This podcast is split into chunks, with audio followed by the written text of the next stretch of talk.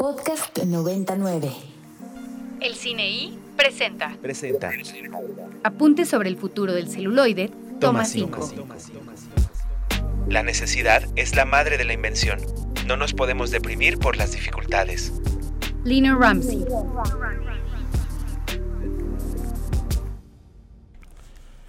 ...12 con 5, segunda hora de El Cine I... ...del viernes 5 de mayo del 2023... ...o no, dependiendo cuándo escuche usted este programa... ...si lo oye en su versión de podcast... ...puede ser el día que usted quiera... ...y puede ser la hora que a usted le convenga... ...yo soy el More y estoy muy contento de compartir micrófonos... ...con mi queridísimo Ricardo Marín... ...hasta Puebla de Los Ángeles... ¿Cómo estás Rick? desde fuera de Los Ángeles, todo bien, More, este, contento de poder estar en el programa, aunque sea a distancia, pero sí, eh, feliz de estar aquí. Eh, ¿Cómo va el calor por allá, Rick? Tranquilo, tranquilo, estuve en Veracruz hace unos días y eso estuvo aún peor, este, así que eso, ahí sí estuvo bastante, bastante recio el calor y la humedad. Aquí está más tranquila, de verdad, en ese sentido, a comparación. Andrés Durán Moreno, orgullo del Estado de México, este, está en cabina, no nos puede decir cómo está el calor en el Estado de México. Está como está. Sí. Pero pues está igualito que aquí, ¿eh? La verdad, como allá es cerro, está fresco, aunque hay un Vientos. sol bien duro. Muy y bien. acá en la ciudad, pues está el sol duro y no tan fresco. Muy bien. Eh, Jimena Betancourt, hola de nuevo. Hola, aquí seguimos. Aquí seguimos. Una maravilla. pausa aquí. Este, eh, taquilla, mi queridísimo Rick, y estrenos, este, el plomero de origen italiano sigue sí, dominando sí, el mundo, Rick. Sí, definitivamente sigue siendo la, la película más taquillera este, actualmente, en, en este momento. Eh, no solo en México, sino también en, en todo el mundo en general. Tiene, al menos aquí en México, tiene un, este, tiene un recaudo total, digamos, ya que supera los mil millones de pesos. Este, lo cual no es cualquier cosa en realidad, habla de, habla Sí. de algo que genuinamente ha generado conversación, ha generado mucha audiencia, ha generado mucha atra- atra- atracción. Entonces, como dijimos hace un par de semanas, esperen secuelas de la película de Mario Bros. Va a haber Sí. todo tipo ya de, de franquicia alrededor de este, de este personaje y otro exitazo para, para Illumination Entertainment, que son Sí, los le que... salió, le salió muy bien el experimento. Yo, fíjate Así que ahorita. Ah, perdón, ahorita que vi estos los números que tiene Mario Bros. No sé cuán, si ustedes sabrán cuántas películas han alcanzado estos números o algo similar. Porque a mí sí, por mi inexperiencia, quizá yo me atrevería a decir que es de las pues la primera, porque este número nunca lo había visto. Pues no lo sé, no tengo, no, no tengo claro, este, em, utilizaría una frase de meme, no lo sé Rick, parece falso lo que dice Andrés, pero habría Sí, que, sí, habría sí. que checarlo. Yo solo sé, vamos Habrá a platicar con algunos de sus responsables en un ratito, que viene otra animación esta semana que se estrena, que le va a dar ahí, este, este, unos abollones a la corona de, de- del Super Mario. Me parece sintomático e interesante, Rick, que además esto está sucediendo, no es un fenómeno privativo de México, está sucediendo en No. un montón de territorios alrededor del mundo, ¿no? Son de Sí, en hecho Japón. raros los lugares donde no está en primer lugar de taquilla, ¿no? Sí, exactamente. De hecho, por ejemplo, un lugar en, en España, por ejemplo, no está en primer lugar de taquilla porque España, así, con- al igual que países como Francia, tiene también una industria muy, pues muy sana y muy auto, muy, de la- muy del autoconsumo. Entonces hay una película española que es la más taquillera en este momento. Pero sí, en realidad casi todo el resto de los países tienen, este, una, una la, tienen la película de Mario Bros. como en su primer lugar. Japón, Francia, Alemania, Corea, Holanda, Australia, todos esos países tienen en primer lugar de taquilla a Super Mario Bros. Que yo todavía no he podido ver. La voy a ver eventualmente Sí. algún día en las Sí, próximas sí. semanas. Yo, yo se las debo, ¿eh? Desde ya les aviso, se las voy a quedar a para que conozcas pero- el fenómeno. Pero bueno, no, no, el fenómeno no ya lo conozco. A ver, te voy a decir que me pareció interesante. Ya lo había dicho y lo vuelvo a decir, que me parece bonito y me parece interesante ver papás e hijos yendo disfrazados a la sala de cine, ver papás llevando a sus hijos a ver la película y, y, y- y como convulgando alrededor alrededor de eso. Eso sí me parece. Y me parece interesante que sea un fenó- fenómeno transgeneracional. Claro. Lo que pasa es que yo ahí sí se las debo con los juegos de video. Empecé a jugar video cuando nací en los juegos de video, allá en la prehistoria, Sí, ¿no? ¿qué jugabas, te- yo jugaba Nesapón, güey. O sea, que era una consola ahí que Sí, podías sí. dejar jugando sola mientras te llamaba a comer tu mamá, ¿no? Claro. O sea, jugaba Nesapón y jugué eh, Atari, pero los primeros Ataris, Andrés. Eh, Space Invaders, eh. Asteroids y el primer Pac-Man, imagínate. O sea, te estoy hablando de 1857, ¿no? Casi, Por ¿no? supuesto que no es eh, exacta sí, la sí. fecha, pero estoy hablando de hace muchísimo tiempo. Entonces, pues digamos que no soy como tan parte del, del, del fenómeno. Este, eh, dicho lo anterior, alrededor de la taquilla, este, los estrenos de esta semana son muy interesantes. Ya hablamos Así de es. Agua Rosa de Miguel López Valdivia, que se estrena en cartelera esta semana. Vamos a tener una muy sabrosa entrevista con otra gran película que se estrena el día de hoy, que se llama Es Home is Somewhere Else. Ya están por aquí en cabina algunos de sus responsables y ahora les daremos este eh, la palabra. Pero ¿qué más estrena esta semana, Rick? Se estrena también la más reciente película de los Guardianes de la Galaxia, que a mí me gusta mucho, la verdad. Yo- me, me divierten muchísimo a mí las películas de los Guardianes de la Galaxia, entonces la voy a estar viendo definitivamente próximamente. Es la del mapache, Ah, ¿verdad? Es la del mapache. Ah, ok. mapache También se las voy a quedar a deber. güey. Eh, esa que recuerdo que la primera película de Guardianes de la Galaxia quedó en alguna quedó en, en su año, quedó en el top 9 de este programa, me acuerdo, porque a Diana y a mí nos gustaba mucho y arreglamos la lista para que quedara. Saludos a Diana. Este, lo hicimos justamente y de manera democrática. Hackearon la lista tú y Diana, sí. De manera justa y democrática, como se debe de hacer. Este, se estrena también la película de la más reciente película, una de las más recientes películas de Michelle Franco que se llama Sundown, eh, con Tim Roth y Charlotte Gainsbourg, eh, filmada en Acapulco. Se estrena también una película llamada Juegos Inocentes de Skillbox, que Skillbox es un realizador noruego, principalmente conocido por sus asociaciones con Joachim Trier, por ser el co-guionista de varias de las películas de Joachim Trier, más recientemente, y obviamente, eh, La peor persona del mundo, justamente. ¿no? Esta es más una película en corte fantástico, eh, oscuro. sí, Trier, Trier es el director de Telma, es el director de Lord Than Bombs, ¿no? Este, Sí, así es. Un, uno de los nuevos niños eh, eh, malcriados, este, súper talentosos del cine escandinavo, ¿no? Sí, muy, muy talentoso. Eh, también se estrena una película de horror eh, llamada Venus y como ya de, de- Jaume Balagueró, justamente, un gran realizador español también. Y como lo mencionaba, se estrena pues Home is Somewhere Else, Mi casa está en otra parte, de Carlos Hagerman y Jorge Villalobos More, que a quienes vamos a entrevistar en breve. Sí, así es. En Cineteca están varias de estas películas. Yo sumaría Toloriu, este, un Sí. documental eh, espléndido que tuvimos la suerte de, de platicar con su director hace unas semanas. Transición, eh, otra película bien interesante, una ficción eh, filmada durante la pandemia en una pequeña marina en Sudáfrica, ¿no? Este, de un realizador mexicano que se quedó atorado ahí, conoció a una marinera francesa, la convenció de que se volviera su actriz y filmó esta película entrañable. Sigue Cenote, que platicamos la semana pasada con Marta Hernáiz, ¿no? La productora de la película. Película de tres, este, un crew de tres personas, ¿no? Este, hecha con un iPhone y con una cámara de Super 8. Otra cosa interesante que está ahí. Susume, que es un fenómeno, Rick. Este, Sí. En Cineteca están las dos versiones, la, la doblada y la subtitulada. Y hasta donde sé, le está yendo muy bien en números en Cineteca y en, y en Consama y en este en, en la cartelera comercial, porque está también en la, en la cartelera comercial, Rick. Sí, justamente, que también que cada película de Makoto Shinkai se vuelve como un microfenómeno, creo, Sí. ¿no? O sea, Sí. aquí en México es muy popular la animación japonesa, en el mundo me atrevería a decir, Sí, pero siento exacto. que aquí en México también tiene un, un público bastante particular. Susume, no, Susume trae la reputación de este, de este realizador eh, al frente, el realizador de Your Name, el realizador de Weathering With You, 5 centímetros por segundo. Y pues creo que no, no, no, no, es para menos, creo yo, algo así. Eh, a mí me, me interesa mucho ver que, cómo está Susume, no la he podido ver, pero definitivamente estoy interesado.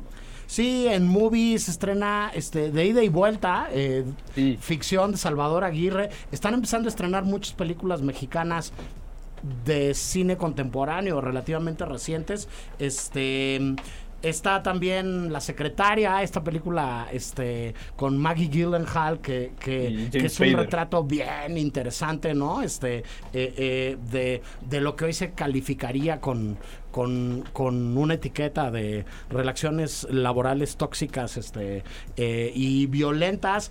Está eh, hablando de directores controvertidos, Mátalo suavemente de Andrew Dominic. Dominic. Este director también de El asesinato de Jesse James por el cobarde Robert Ford y director de Blonde, ¿no? Este eh, que levantó mucha ámpula el año pasado cuando se estrenó en Netflix. El jefe de todo y está Close que los invitamos muchísimo a echarse un clavado a movie. A ver, Close es nuestra película de esta semana. Este, bueno, de la semana pasada, de la semana que se está acabando. Este, eh, que me parece un retrato increíble. Este, eh, una, una película que muy probablemente Rick, si no le hubiera tocado el año de Sin Novedad en el Frente, hubiera tenido muchas más posibilidades para llevarse el premio a Mejor Película en Lengua Extranjera en los Oscars. ¿O tú qué dices?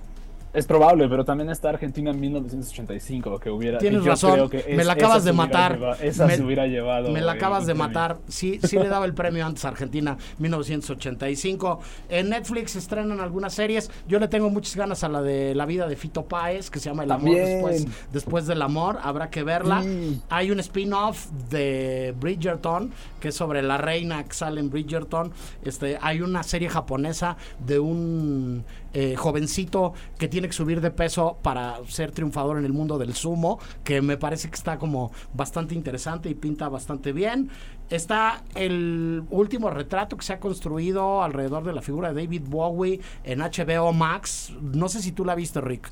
No, no le he podido ver Moonage Daydream. Me llama mucho la atención, la gente la comparaba mucho con esta película de Todd Haynes llamada sobre The Underground, justamente, eh, que está disponible en Apple TV.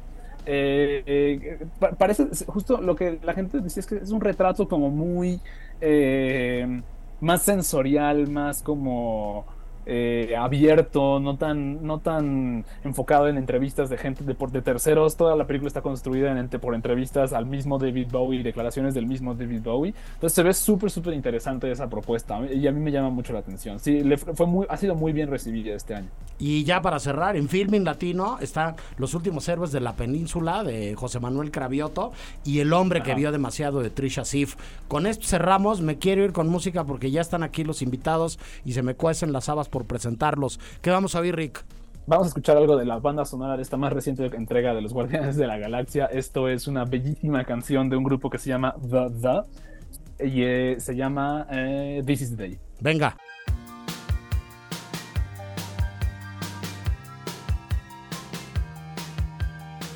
¿Qué escuchamos, Rick? Escuchamos una canción de The The. La canción se llama ah, This is the Day, parte de la banda sonora de los Guardianes de la Galaxia. Pero también hemos podido escucharla en otras películas, como particularmente yo recuerdo al menos Sangre de Pedro Costa, justamente. Así es, y estamos muy contentos en cabina.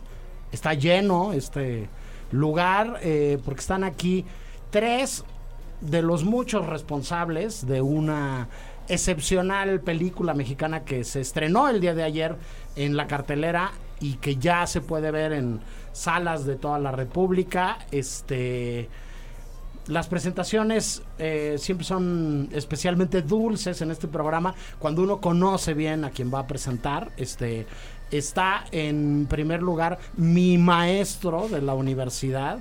eh, miembro de la Sociedad de Alumnos de Comunicación, cuando yo entré como estudiante a esta carrera y me dio la bienvenida, el director, productor, eh, guionista y muchas cosas más, Carlos Hagerman. ¿Cómo estás, Carlos?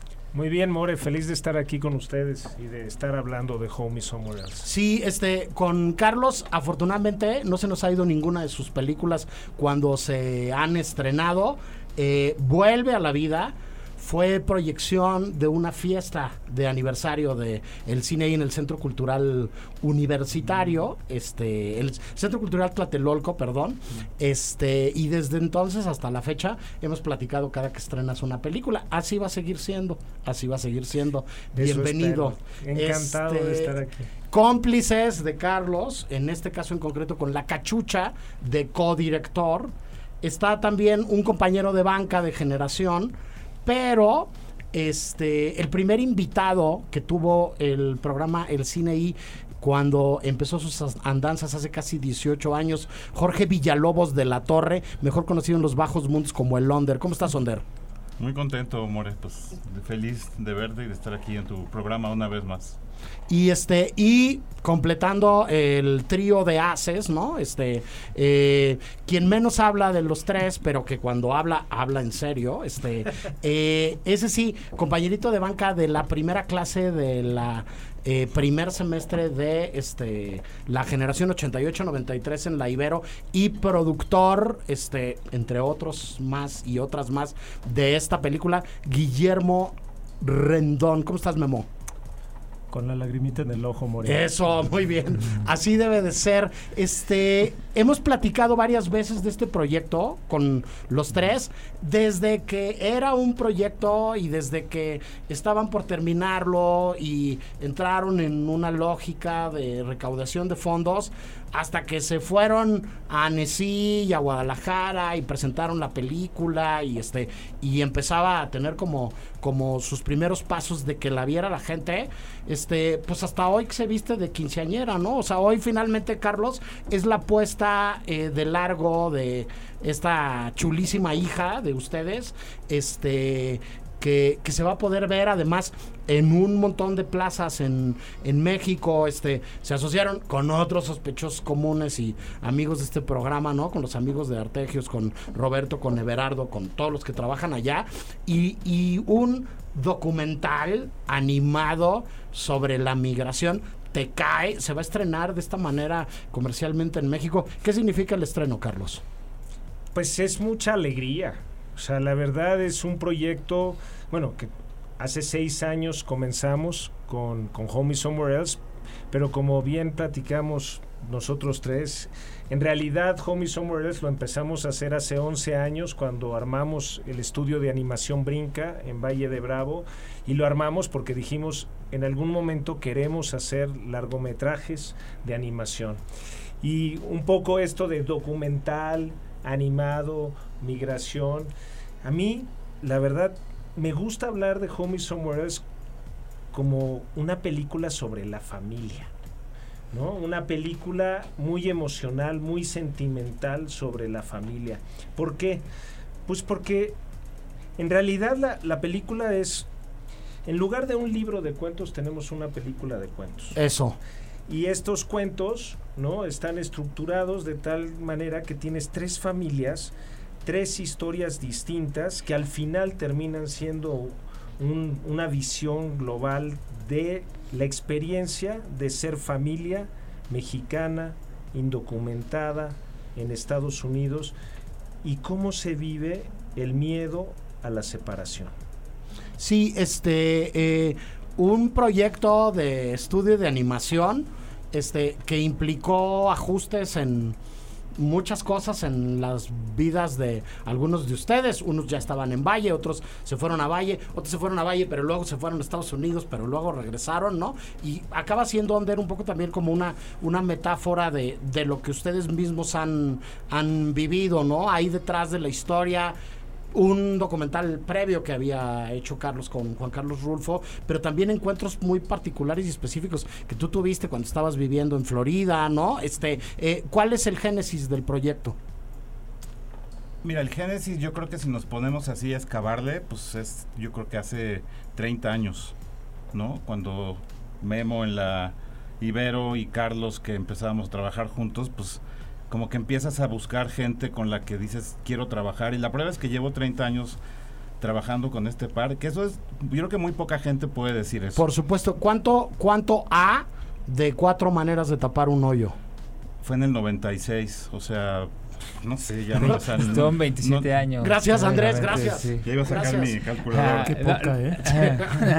No, sí, cuatro maneras de tapar un hoyo es un proyecto que hacen ustedes justo acabando la Ibero de animación que acaba siendo selección oficial en Cannes, ¿no? Sí, sí, sí. Yo creo que, o sea, como que ahí viene, como que uno va sembrando semillitas en la vida y ahorita creo que esta película es cosechar algo de sobre todo mucho trabajo colaborativo, de, de que hemos encontrado nosotros como mucha alegría al trabajar Eh, y nos gusta la animación, nos gusta contar este tipo de historias. Estamos descubriendo ahorita que aparte es un tema que está por todos lados, este enorme poder que tiene la animación y que nosotros llevamos lo haciendo desde que fundamos Brinca. Y ya más específico, eh, el, el, génesis de esta película es justo cuando yo estaba viviendo en, en Miami que tuve la oportunidad de conocer a la familia de, de Jasmine, que es la protagonista de la primera historia y que su historia es una cosa, no voy a spoilear, pero básicamente es una niña que a los 11 años se vuelve activista para defender los derechos de sus papás y eso dijimos se tiene que contar. Entonces, de ahí, hace, eso fue hace seis años y de aquí, Sí. de ahí para el Real. Memo, ustedes se coluden entre este grupo de personas más en corto que conocemos acá, pero con otros grupos de personas, este involucran además de Brinca a tres estudios de animación para hacer la película con ustedes. ¿Cómo se hace eso? ¿Cómo, cómo, cómo se hace una película en cuatro lugares diferentes al mismo tiempo? Bueno, este, a ver, ante todo fue, fue pandemia. Eh, entonces toda la, la película, aunque no hubiéramos querido, la hicimos a larga distancia. Eh, y además para solucionar problemas pues, pues de producción, eh, decidimos que, que teníamos que, que si ya, ya teníamos estas tres historias, podíamos, podíamos organizar eh, equipos y cada, cada historia la, se, la, se la pasamos a uno de, de estos eh, estudios, Casiopea, eh, que hicieron, ¿cómo se llama esto? La historia de Lalo. Eh, Virus Mecánico, que, que hicieron las hermanas, las dos hermanas, y Llamarada, que, que hicieron a, a Jasmine. Eh, y, y, pues, pues no pudo haber mejor atino en, en, en el planeta, ¿no? Que, que darles estas encom- encomiendas a cada uno de estos estudios.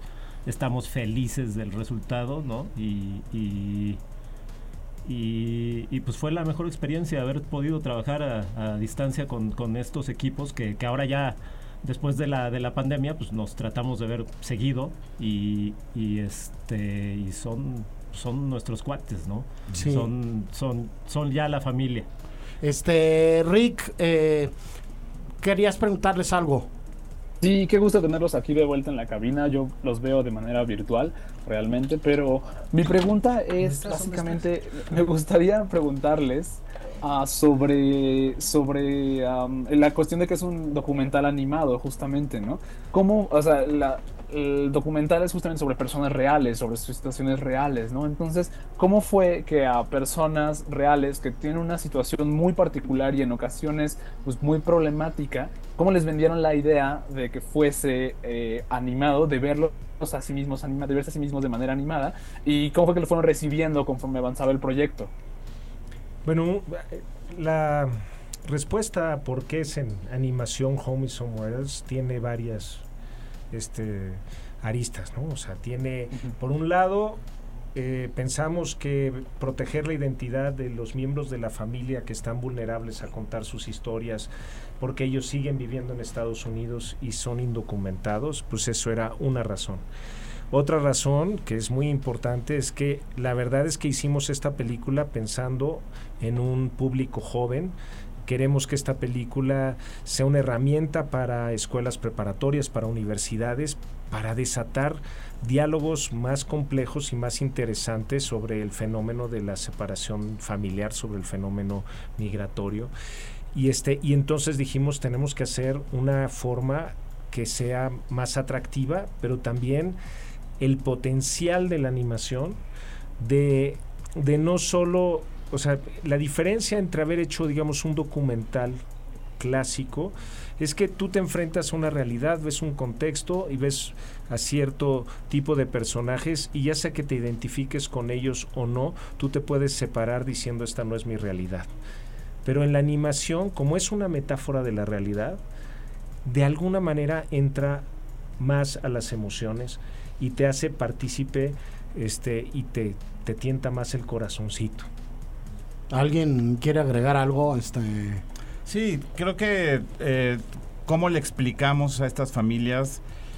Yo creo que no, no hubo tanta necesidad de explicarles esta parte técnica, porque creo que lo que era más importante, y desde el inicio como que lo planteamos con las tres familias, era decir, queremos que ustedes cuenten la historia. Creo que luego, en, en este caso, por lo menos con ellos, si que fueran animación, creo que no era como lo, lo importante. Luego se sorprendieron.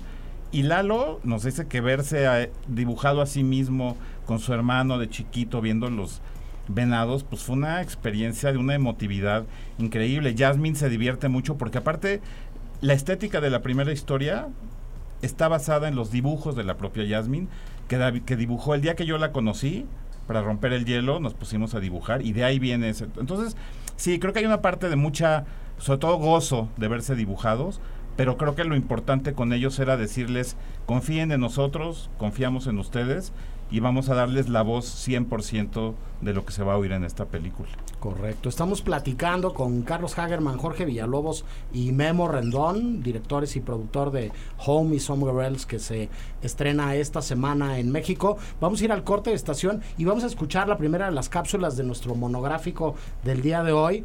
Como siempre hacemos un poco de trampa, el monográfico del día de hoy es documentales animados, ¿no? Entonces seguimos en la conversación con ellos. Este, vamos al corte de estación y regresamos, no se vayan. El cine y presenta presenta. Apuntes sobre el futuro del celuloide, toma 4. Toma 4. Muchas personas dicen que las plataformas son planas, que van a acabar con el cine. Tenemos que decir que no es el cine lo que está muriendo, sino la idea que teníamos de ello.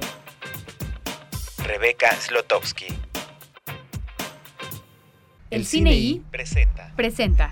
Apuntes sobre el futuro del celuloide, toma 2. Toma 2. Todo va a ser diferente a partir de ahora. Viene una nueva generación que ve de otra manera el arte del cine. Eso sí, el cine seguirá porque siempre necesitaremos historias. Costa Gabras.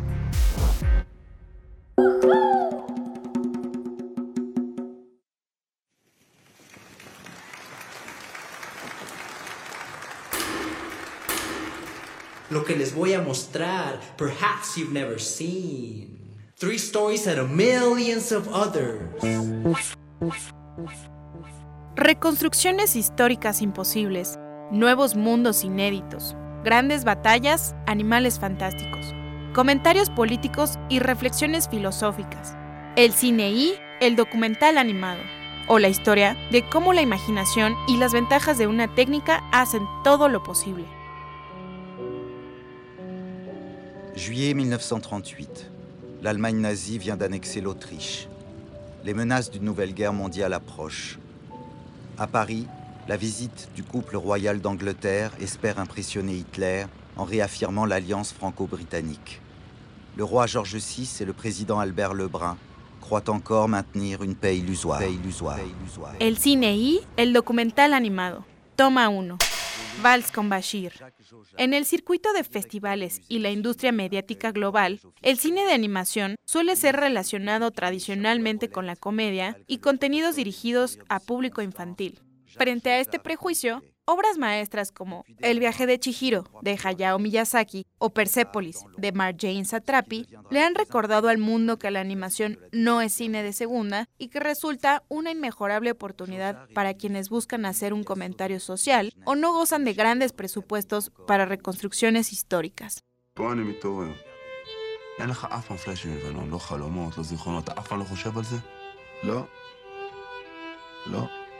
After the 1982 invasion of Lebanon, I lost my memory. Now, in order to remember, I'm looking for those who can never forget. Dentro de esa misma tradición está Vals con Bashir, tercer largometraje del cineasta israelí Ari Folman, que ha cobrado notoriedad internacional por sus innumerables premios con el terreno de la no ficción. Más allá de los reconocimientos de la cinta de Folman, es un extraño documental animado que parece recordarnos que en el cine de nuestros días cada vez es más difícil encontrar los géneros de una manera pura.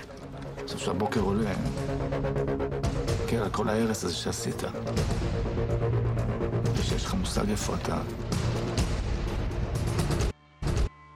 Basada en un hecho histórico del conflicto árabe-israelí, la matanza de refugiados palestinos en los campos de Sabra y Chatila durante la guerra de Líbano en 1982, Vals con Bashir recupera, a través de entrevistas con los compañeros de comando del propio Folman en el ejército, testimonios invaluables que construyen un complejo rompecabezas sobre la estupidez y lo absurdo de la guerra. Apoyado en las brillantes imágenes del ilustrador David Polonsky y en la pericia del director de animación Johnny Goodman, Folman consigue momentos únicos como la secuencia que da título al filme, donde un soldado baila esquivando las balas, o la visión surrealista del amanecer en la playa antes de la matanza. Controvertida desde sus primeras proyecciones, la película ha encontrado detractores y críticos en las posiciones más extremas. Tal vez ahí, en el rechazo de quienes creen que la cinta exculpa al ejército israelí o los que tachan de antipatriota y oportunista a su director, está el mayor triunfo de Vals con Bashir en no dejar a nadie contento y en el interés creciente del público por verla. En suma, en el resultado de cuatro años de trabajo que invita a la reflexión y que ofrece más preguntas que respuestas.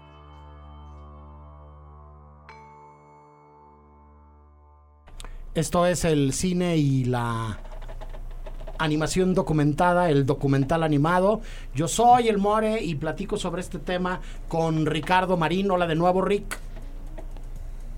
¿Qué tal, More? Este es un gran tema, un temazo, especialmente para la situación que tenemos ahorita y para el contexto de la película de la que vamos a hablar. Desde luego, Andrés Durán Moreno. Hola de nuevo, Andrés. De mis temas favoritos, More, la animación es una cosa mágica y maravillosa del ser humano, como un sueño. Pero pues bueno, ya ves como ya me la estoy gastando yo otra vez este andresadas. Eso. Pero sí, More, este hablando de animación. Y Jimena Betancourt. Hola, la verdad muy emocionada porque no muchas veces podemos ver películas animadas documentales. Eso. Y están en cabina Carlos Hagerman, Jorge Villalobos, Memo Rendón, directores, productor de Homie Somewhere Else, que en la coyuntura del momento en el que estamos en este momento, volviendo a decir momento por tercera vez, este se estrena eh, en la cartelera de nuestro país, este un documental animado. Carlos Hagerman, la primera animación de la que te acuerdes, este. A ver, favorito. Sí. El libro de la selva, Balú cantando. No, Busca lo más lo, vital. busca lo más vital, Sí. lo más, con la voz de Tintán. Ok, Jorge Villalobos. We all live in a yellow submarine. Ok. Y cantabas porque iba en la bolita. Ok. Memo Rendón. No, pues Carlos ya me ganó el libro de la selva. Ok. Entonces voy más para acá, eh, Iron Giant.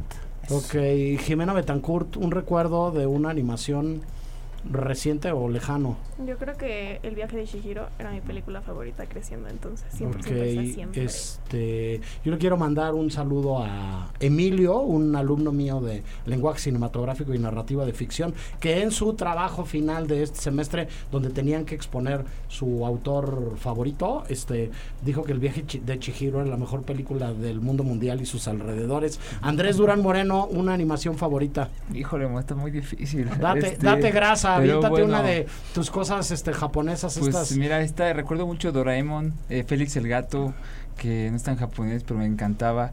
Está Dragon Ball, obviamente, que sigue conquistando niños de esta generación. Te los dio gritar y Yeah. transformarse en Super Saiyajin. Eso. Y sobre todo cuentos de la calle Broca. Lo recuerdo con mucho cariño. Y los cuentos están bien chidos. Y la animación francesa, pues es bien particular, muy... Muy, no sé, a mí se me hace muy visceral la animación japonesa. Sí. Perdón, la, la francesa. La japonesa es todo lo contrario. Ricardo Marín. Yo, yo me quedo con una que me gusta mucho, que es este un director que me gusta mucho, que es Satoshi Kon, que Ah, hace, claro. ha hecho películas como Perfect Blue, Millennium Actress, o mi favorita, Paprika.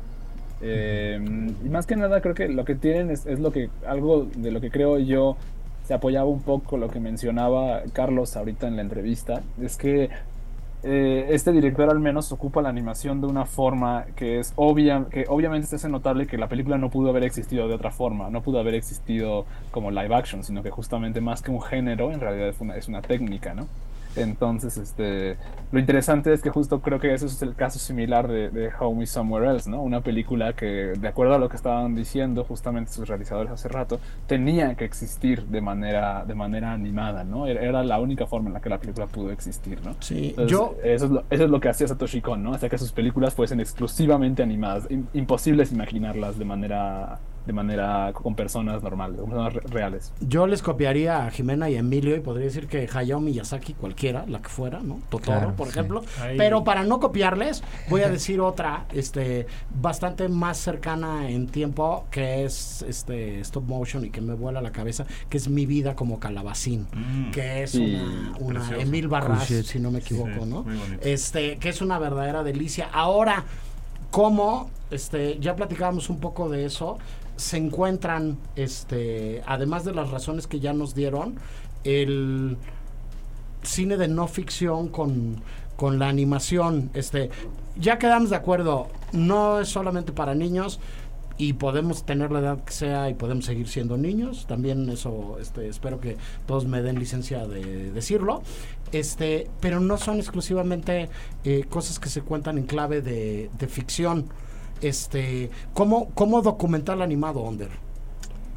Yo, o sea, ahora que terminamos esta película, como que dices, híjole, ¿por qué no se ha hecho esto más veces? Porque, o sea, está increíble que ahorita haya un auge, pero lo que hemos descubierto en términos de, lo- de cómo puedes aumentar las posibilidades narrativas de una historia con la animación es como una locura. O sea, eh, la capacidad que tiene la imagen de darle a lo que está diciendo un personaje, una persona con la que estás platicando, y que la voz pues siempre va a estar ahí, pero cuando aparte de esa voz hay una imagen que no tiene que ver con la persona hablando, sino con quizás entrar a sus sueños, a sus recuerdos, a metáforas, a, a- agarrar el subtexto de lo que está diciendo e ilustrarlo, o sea, como todas las posibilidades narrativas que tiene, como que yo ahorita digo, si vuelvo a hacer un documental tendría que ser otra vez animado, porque aparte ha sido un eh, campo de juego divertidísimo. O sea, creo que aparte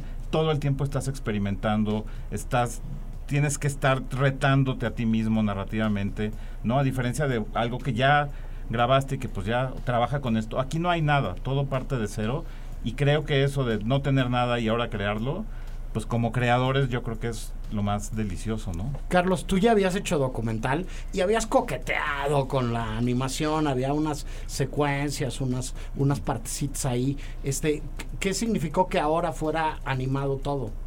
Pues es como un sueño convertido realidad, o sea, hasta nuestro momento musical tuvimos, pudimos poner en la peli.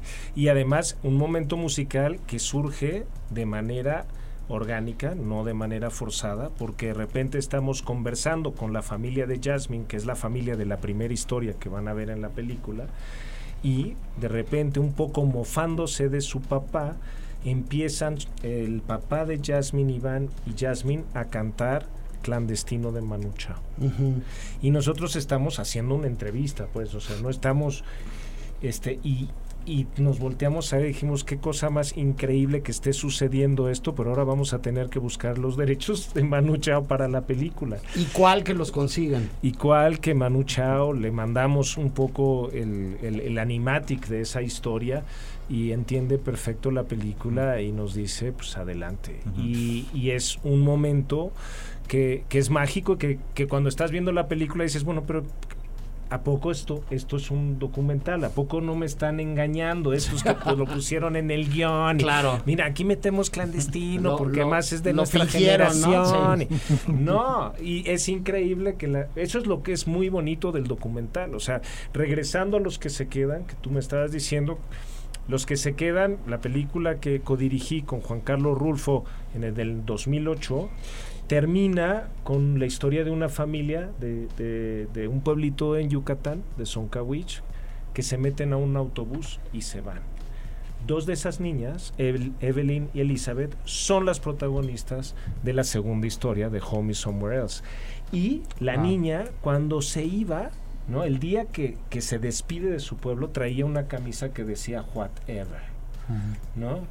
O sea, chido. eso es Sí, sí. como la realidad entra dentro de la animación y te da otro, como otro parámetro y que no eh, parece cliché, pero no, o sea, la realidad te batea más fuerte que la ficción. Memo, ¿ya habían hecho algo de documental animado antes de hacer eh, Home Somewhere Else?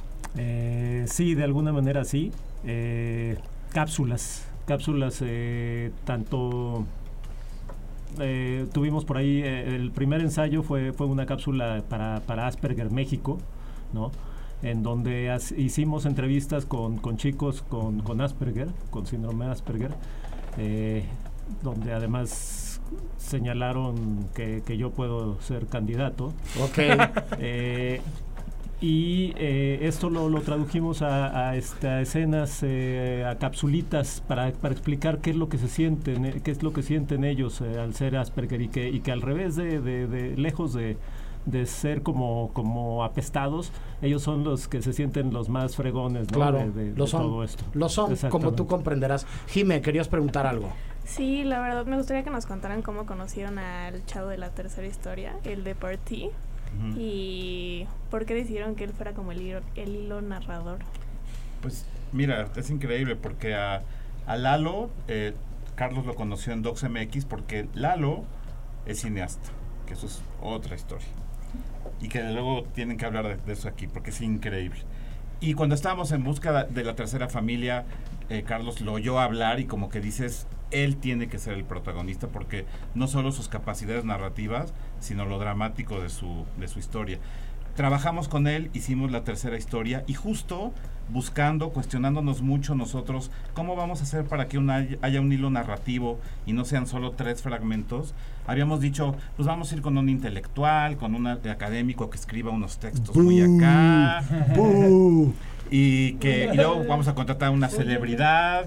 Estamos a invitar al More para que diga, lea los Eso textos. sí, eso sí. ¿Era, ¿Era el More o Glenn Close? No, Glenn Close, sin duda. Y luego dijimos, no, pésima idea, porque si hacemos eso, vamos a editorializar la película, se va a volver la opinión de la gente sobre la separación de las familias. Sí, queremos que el More opinando. el More opinando. flojera. queremos que todo lo digan ellos. Entonces dijimos, pues aquí tenemos a Lalo, Lalo es poeta, Lalo es un narrador. Entonces dijimos a Lalo, Lalo escribe un poema, hizo una prueba de la introducción de la historia de Jasmine. Increíble. Porque Lalo ya vivió lo que Jasmine vivió, Lalo ya vivió lo que las hermanas vivieron y Lalo ya fue deportado.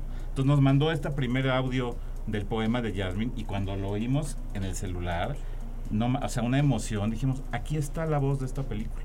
Y entonces que tengas, aparte de mí me parece muy bonito que haya una película donde alguien te dice, como en All That Jazz, así como bienvenidos, o como en Cabaret, perdón, como bienvenidos a la película, o como en la de Europa, que te dicen, vas a entrar a una película. O sea, eso como que decirle a la gente, estás en una convención, Sí. éntrale, no te distraigas, y luego cuando termina, te dice, gracias por haber sido parte de esta historia. Entonces creo que Lalo fue así el elemento de cohesión perfecto. Bueno, tenemos otra cápsula sobre documental animado. Vamos Venga. a escucharla y regresamos a abrochar el programa. Venga. Au Louvre, Jacques Jaujard, sous-directeur des musées nationaux, accueille le cortège officiel. Limousine, queue de pie et chapeau à voilette, malgré le protocole et les sourires de circonstance, Jacques Jaujard est inquiet. Depuis des mois, il ne croit plus en la paix et prépare dans l'ombre ce qui deviendra le plus incroyable plan d'évacuation de la Deuxième Guerre mondiale. Dial, dial, dial. El cine y el documental animado. Toma 2. Arte y migración. Más allá de los horrores de la guerra, el documental animado se ha acercado también a otros temas para aplicar las ventajas creativas de la técnica para resolver y contar cientos de historias.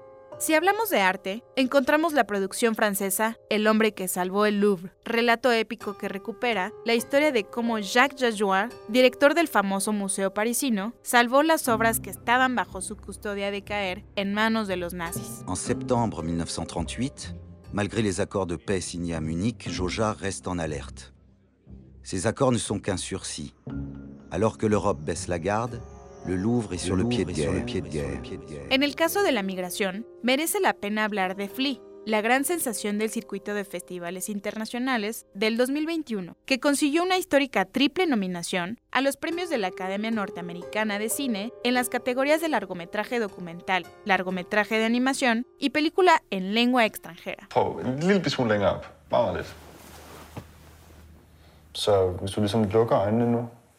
Og prøver at trække vejret sådan dybt ind, sådan dybt ind. Dirigida por Jonas Poer Ramushin, Flea Cuenta la historia de Amin, un inmigrante afgano homosexual que llega solo a Dinamarca siendo un adolescente y relata su pasado 25 años después. Har du nogensinde fortalt din livshistorie før? Nej. Vi skal ud. Det er nu. Tsunami Tony Inja dårlig samvittighed, at, at bliver tilbage. Vi flygtede med Det værste mennesker i mit liv. Har fortalt Kasper? Nej. Hablando de cine producido en México, se impone mencionar el caso de Home y Somewhere Else, de Carlos Hagerman y Jorge Villalobos. Un tríptico que cuenta las historias de Evelyn, Elizabeth, Jazmín y José Eduardo, que temen que sus seres queridos, o ellos mismos, sean deportados o se tengan que separar por sus diferentes estatus migratorios. Nostalgia through the screens. Porque solo así nos vemos.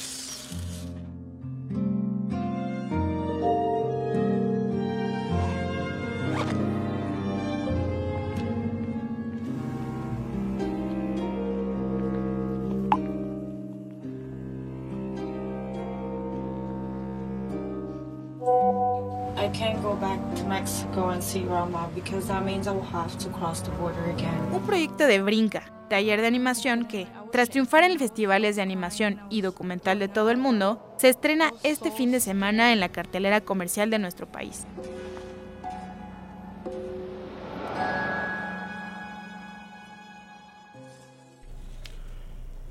Home y Somewhere Else se estrena esta semana en cines de todo el país. Hoy hay una proyección especial a las 7 de la noche en Cineteca Nacional. Este, pocos boletos ya. Ya, este, ya, ya, ya, ya, ya ya casi se no fueron, hay, ya se fueron, ya si se no fueron. consiguen boletos para hoy, consigan boletos para el fin de semana, consigan boletos para todos los lugares y todas las pantallas donde se está eh, viendo y se verá la película. Van a estar ustedes hoy en Cineteca, ¿verdad? Vamos a estar en Cineteca hoy a las 7. Este, y si no, vayan a cazar el autógrafo, vayan a platicar con los responsables de la película. ¿Dónde más se va a poder ver la película, Carlos? Estamos en Cinépolis Diana, en Cinépolis eh, Patio Universidad, en Cinemex eh, Reforma Casa de Arte, en Cinemex Altavista, en Cineteca Nacional, Chopo, Casa del Cine, CCU. em, En satélite y en Interlomas, en Cinépolis también estamos. Estamos, bueno, en Guadalajara, Monterrey, Veracruz, Jalapa, Mérida. Tijuana, Oaxaca, Puebla. Sí, bastantes plazas, ¿no? De todo el país. Este, les preguntaría una película de animación o un documental o algo. Les pregunto más bien una razón. ¿Por qué tiene que ver la gente de Home Somewhere Else, Carlos? Porque es una película fresca, porque, o sea, si van a ver Home Somewhere Else, nunca han visto algo así.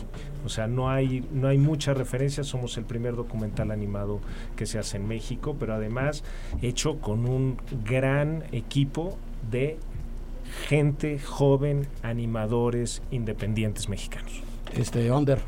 Porque es una película que habla de cosas que todos hemos vivido y que es el miedo de que tu familia pueda ser vulnerada. Es una película que habla de la familia. Todos tenemos familia de una u otra manera. Entonces creo que todos se van a sentir identificados. Correcto, este Memo. En efecto, México es familia muégano y esto es estas historias son familia muégano. Correcto. Vayan, vayan a identificarse con Sí. cada una. Jime, ¿tú qué dirías? Yo creo que no solo porque cada una de las historias tiene algo muy importante de lo que podemos aprender, sino porque creo que Lalo, creo que es todo un personaje muy, muy padre que deben de escuchar y su poesía está increíble. Sí. Rick, ¿tú agregas algo? Yo no he visto la película, More, no me pongas en esa posición. Está bien, Andrés, ¿tú ya la viste o no? Sí, No, logré verla, la logré verla ya en Morelia y de hecho estuvieron ellos dos. Yo creo que deberían de verla porque es pues un acercamiento a una vida que muchos mexicanos vivimos. eh, o sea, mucha gente migra y todos vivimos la, el miedo a la separación. ¿no? Eso es muy cierto. México vive el aspecto familiar muy cercano a su experiencia de vida. Entonces, vayan, toquen esa fibra de ustedes, conózcanse como mexicanos. Échele un ojo. Rick, yo te invito a verla ahora que regreses a la Ciudad Gracias, de México. gracias, More, Abrazos gracias. hasta Puebla y Veracruz y todas está, tus, todas pequeñas patrias. En Puebla está Nos también la película. Este, Perfecto. muchísimas gracias a todos los que hicieron posibles las mejores dos horas de nuestro mejor día laborable de la semana. Se quedan con Rox. Ella tiene otros datos. Este, yo soy el More y nos podemos ver en muchos lados, pero seguro, seguro nos vemos muy pronto en el cine. Adiós. Grabando. El cine y. Toma 2. Berlín, Morelia, Tesalónica, Toronto, Guadalajara, Jerusalén, San Cristóbal de las Casas, Locarno, Guanajuato, San Sebastián, Puerto Escondido, Portland, Querétaro, Annecy. En 17 años caben muchos viajes, cientos de transmisiones y muchas entregas de premios. El cine I o un buen pretexto para hablar en la radio de lo que más nos gusta. El cine y. El cine I. Por Ibero 90.9. Para más contenidos como este, descarga nuestra aplicación disponible para Android y iOS o visita Ibero909.fm.